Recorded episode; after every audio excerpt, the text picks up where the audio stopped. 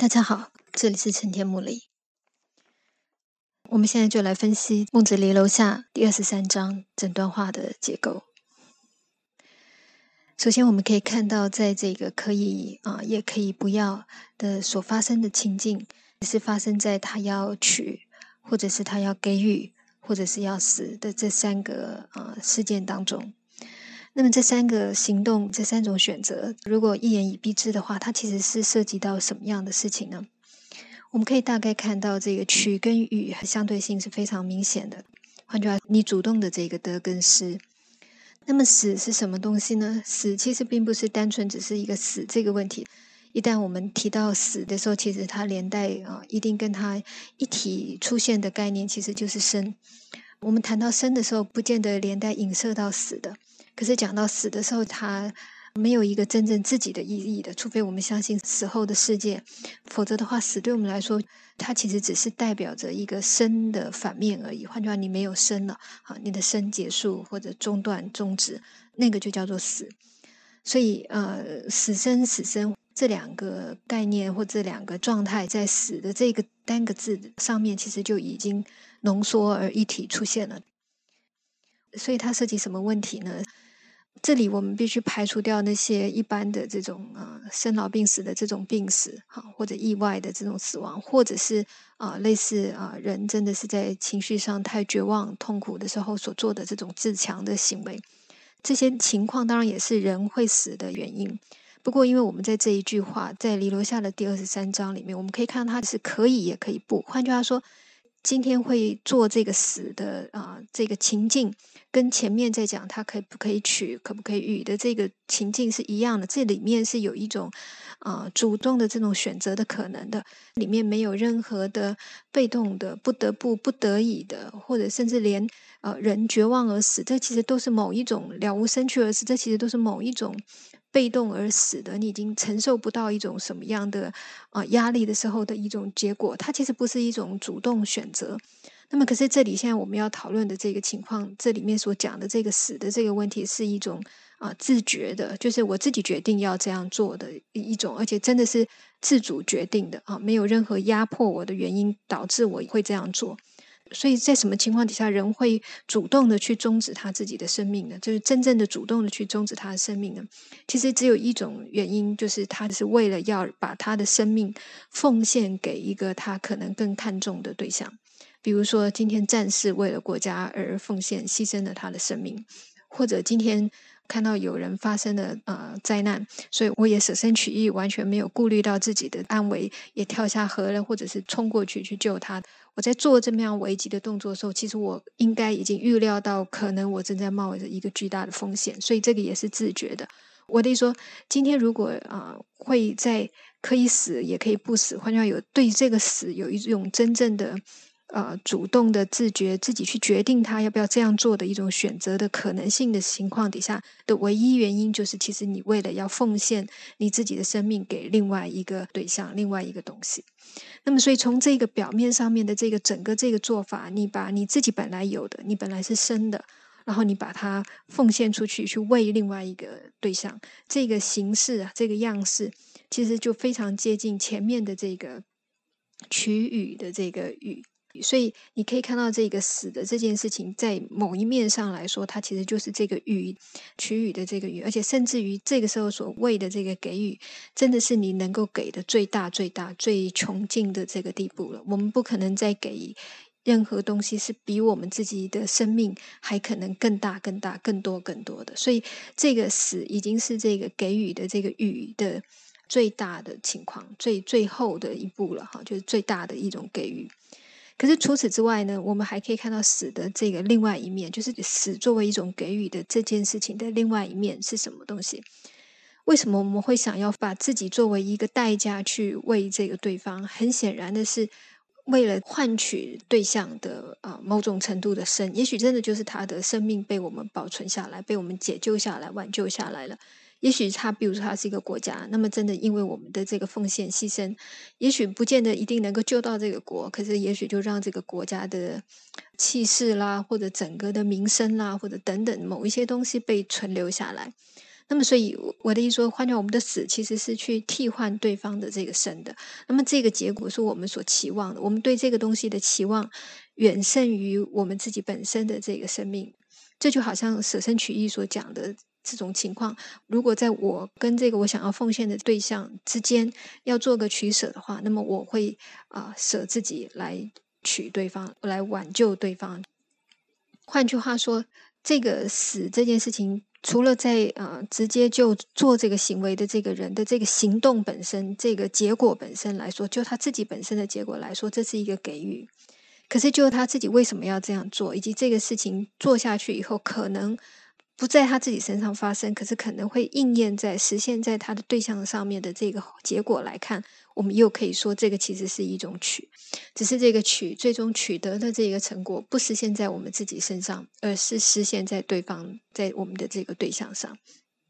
那么，所以再到了第三句的这个死的这个问题，其实它是融合了这个取跟与两个内容的，在同时交汇在死的这个问题上呈现。这个时候，他的语既是最大的，他的曲呢，虽然这个曲不在他自己，可是他的曲既然会被他认为在整个这个价值上高过于他的一个最大的可能的给予的的时候，我们可以想象，这个时候所做的这个曲也其实是一个最大的曲。所以，这个第三句同时融合了这个曲语以及整个这个曲语问题的最大实践的样态。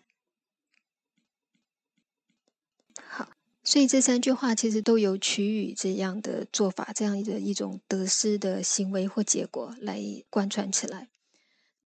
而事实上，我们如果啊反省或者是检视我们自己的一般的在现实的存在世界里面，在面对这些现实人事上面啊，我们的各种各样的处理，比如待人处事啦，所有的种种的这一切。其实，如果你把它归纳、化约起来来讲的话，我们所运用的模式、框架或者一个呃理解这一切我们自己所做的这个作为的架构，其实也就是这个取跟予、得跟失，类似这样子的原理原则。换句话说，我的意思是说，取予的这个模式，这个其实是作为一般人活在这个世界上面的时候。它跟这个现实世界的交接，基本上来说唯一的做法，而他所涉及的这些得失，也代表着他对这个现实世界的观法。这个是孟子透过这句话来对所谓的现实的一个，呃，从里面的这个组成分子自己来对我们的现实存在的一个界定、一个定义了。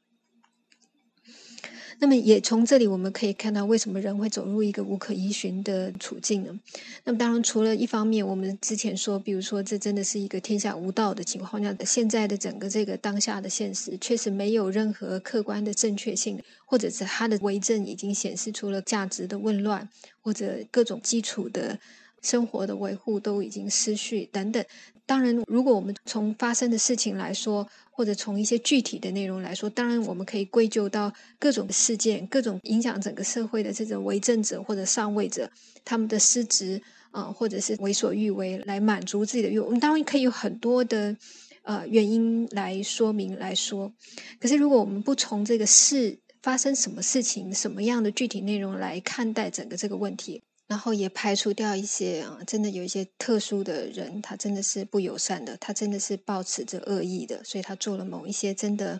啊那么样的自私自利的种种这些行为。或者我们不从事的角度，然后也排除掉一些极端性的例子，而是就一般情况来想，为什么在现实的世界里面，呃，你居上者或者有权有责任的人，或者呃各行各业该怎么样做的这些。换句话，从他的每一个成员为什么会在他的位置上，或者在他应该做的东西，或者在一个家庭里也好，无论是围上的或者每一个组成的这个分子，为什么会失职？为什么啊人没有按照着或者呃根据着真正正确的、合宜的、良善的目标来做？或者是明明啊，你是一个有权责的人，你是一个上位的人，你为什么会没有恪守你的分位职责？你为什么会造成了这种种的缺失跟漏洞出来？为什么整体的社会、整体的这个现实世界会到最后败坏到，或者是乱到，让你觉得没有什么东西是真正可靠的，没有真正可以依循的，会到达这样的一个地步呢？孟子从取语来解释这个现实世界究竟其实是从每一个人来说，它究竟是怎么运作的这一个说法，其实也在某种程度上解释了这个问题。怎么说呢？如果我们以取语来想我们的所有跟这个世界的关联，我们的今天所有作为的背后的这个意义的话，这个后面隐藏着一种假定或设定。很显然，它其实只有几个要素的。第一个要素就是我们，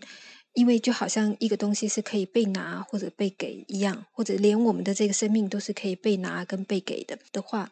这个首先第一个隐含的一个想法是什么？就是我们把所有我们的这个作为、所有的想法、所有人事物的种种的这些关系上面的活动，我们其实都把它想成是类似物，所以因此可以取或予的一种东西。这个是它的第一个背后隐含的一个设定。那么它的意义是什么呢？当我们把所有的这个我们在我们的跟外界的这个活动交接的这些活动，以及所有这些作为的意义，我们都把它用可以取予的一种物的方式来看待的时候，我们当然就很容易啊陷入这个物的思维，因为它而局限了我们的理解。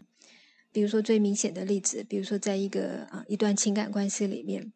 其实本来这个情感的这个交往，或者你你在这个过程当中你所做的一切事情，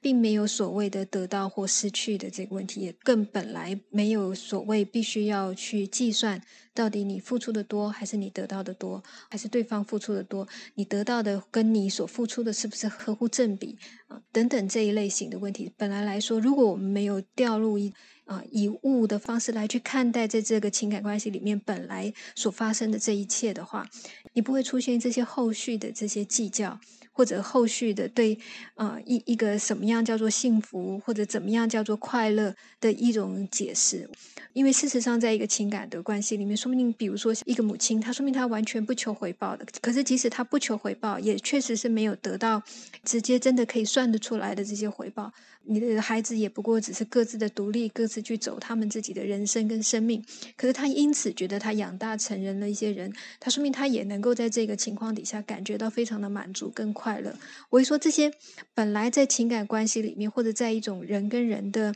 呃真正合于正道的一种真实的对待里面，真实的一种关系里面，本来说明是可以完全不需要算的，完全不需要。想象一种东西，好像从我这里搬移到你那里，或者从你那边搬过来的这种物的取予跟得失，你本来不需要一定要从这样的方式去看待这一切的。可是，如果今天嗯，我们今天把所有我们的这些作为做法，全部都以一种取予的这种呃这种框架、这种模式来去理解跟看待的时候，因此把所有东西其实都看成是一种物的这种转换或交换，人与人的这些问题。人与他所面对的对象之间的所有的这些关系，以及他所做出来的所有这些东西的意义，其实都会受到某种程度上面的转变的。而这个转变未必是人性的，换句话说，未必是对这整个这个关系当中的这些人来讲，或者他所从事的、他所做的这些事情来说是真实的。可是，我们就因为有这样子一个背后隐含在整个这个区域背后的这个假定。它限制了我们，狭隘了人的这些一切的这些作为跟做法，那么人也可能因此就受到这些官法的引导，我们之后的作为都从这种计算上面来推进来实践。这个是它的第一个呃隐含在这个背后的一个假定，而它也同时也就促成了这个为什么这个现实存在会到最后出现一种无可依循状态。的呃，其中一个非常重要的原因。那么，蕴含在这个区域的这个框架背后的另外一个假定是什么呢？就好像这个呃，获取跟给予所立刻连接到的这个利益的问题、功利性的问题、趋利避害的这些问题。那我们当然知道，这个功利性啊，或者每一个人其实都只是为了自己的好处、利益等等的这一切，当然正是现实世界之所以现实的一个重要原因，这个无可置疑，所以也无需要再多做解释了。那么第三个蕴含在区域的这个观法或做法背后的第三个假定是什么呢？呃，很显然的。我们会觉得啊，一个东西叫做获取，跟一个东西是给出去。这个其实在这个图像里面隐含着一条边界线，一条界限。什么叫取？就正是从越过了这条界限去取得一个在你界限以外的东西，这个叫做取。而给予正是把东西从我这里，从我的界限以内拿出去，放到这个界限之外。这种分际性也是在这个区域里面所蕴含的设定、隐含的一种看法。那么界限是什么？这个其实很简单的，就是我们现在解释为这种人我的分界。换句话，这条界限其实圈的其实就是我们自己。那么界限以外的，其实就是另外一个非我的啊他人或者他是他物的这个啊与我相对的另外一方。而这条圈住我们自己的，我们每一个人各自自己的这条界限，当然也就成了我们啊看这个世界的非常重要的一个立足点。或者评断一个东西，什么叫做取得，什么叫做给予，换句话，什么叫做得，什么叫做失，呃，什么叫舍弃？对你分判这个东西究竟是属于呃给予，还是是属于获得？你你分判一个东西的判准，其实也就是因为你先有一个这个把自己圈起来的自我的界限，你没有这个界限，其实是所有的作为，所有的。就算是物也好，它的流动、它的呃更换、它的所在，都不见得可以判断为这个叫做得或者是失。你能够这样子的去判断，这个时候叫做取，或者这个时候是予的这个前提，也就正在我们先有一个自我的这个界限存在，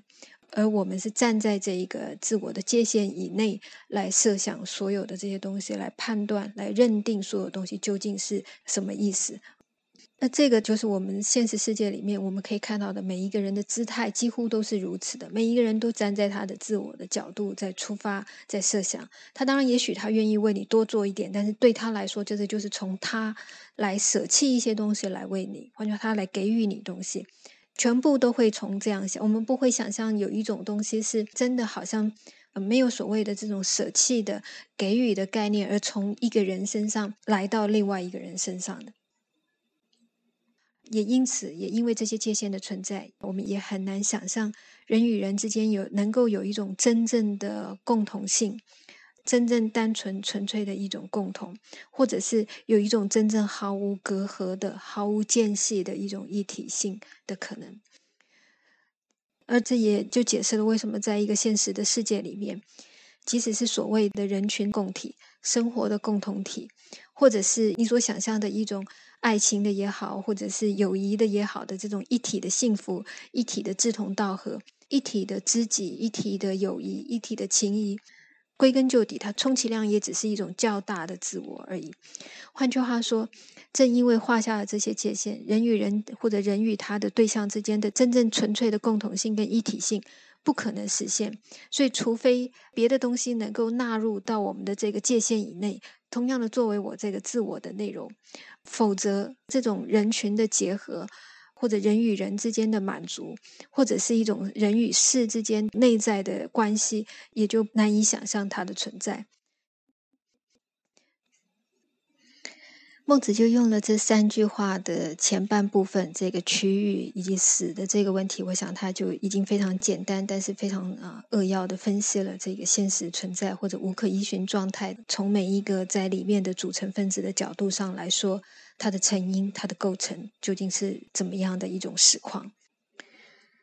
所以，如果我们要摆脱这种处境、这种状态，当然最直接的方式，我们当然也就是不再以。区域，换句话说，不再以一种物的方式、功利的方式或者自我的这种角度视角来看待或面对啊，或者就是真的是付诸实行的你所做的这一切啊，你所思所想的这一切，而这当然就需要了许多的自觉跟努力来做。不过，在这一段话里面，孟子想要做的倒不是这个部分。当然，他也在其他的地方里针对啊这些真正自己能够自觉的来超出这样的既有状态，他也说了许多。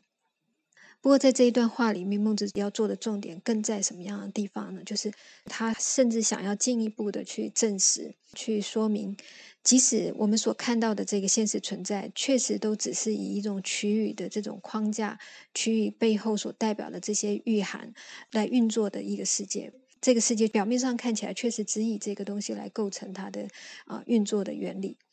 可是终究来说，如果仔细的去醒察或审视这些东西的发生，特别是从最单纯的区域，一直到最后推到这个最极大的极致状态的这个死最大的区域的这个问题上的话，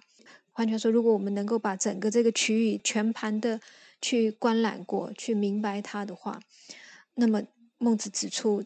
实际上，我们将会在它的某一些缝隙当中看到一些不同的意味、不同的向度，或者潜在心态或者追求，在即使是看起来是如此功利、如此自我、如此物化的一种区域处事的存在层次上。换言之，作为一般人，其实都可能，甚至是其实已经本来就在实践着种种意图跳脱出这个既有框架的可能。这也就是为什么孟子会在啊讲完这些取语跟死的每一句的上半部之后，会进一步的连接到连会勇的主要原因。连会勇的存在，正是在点出，即使只停留在取语的现实自我功利或者物的层次，都还有另外的向度蕴含在这其中。人当然，如果他都只看他表面的这个东西，以这样的方式去理解。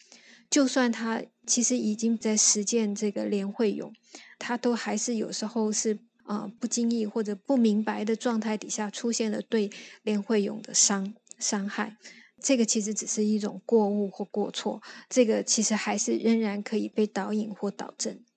孟子在这段话里面想要做的，或者是说为什么在可以也可以不要的情况底下选择的是那个不要。的原因，也就在他们正是能够突破区域表面的现实实况的那个最重要，但是又简明易行的契机。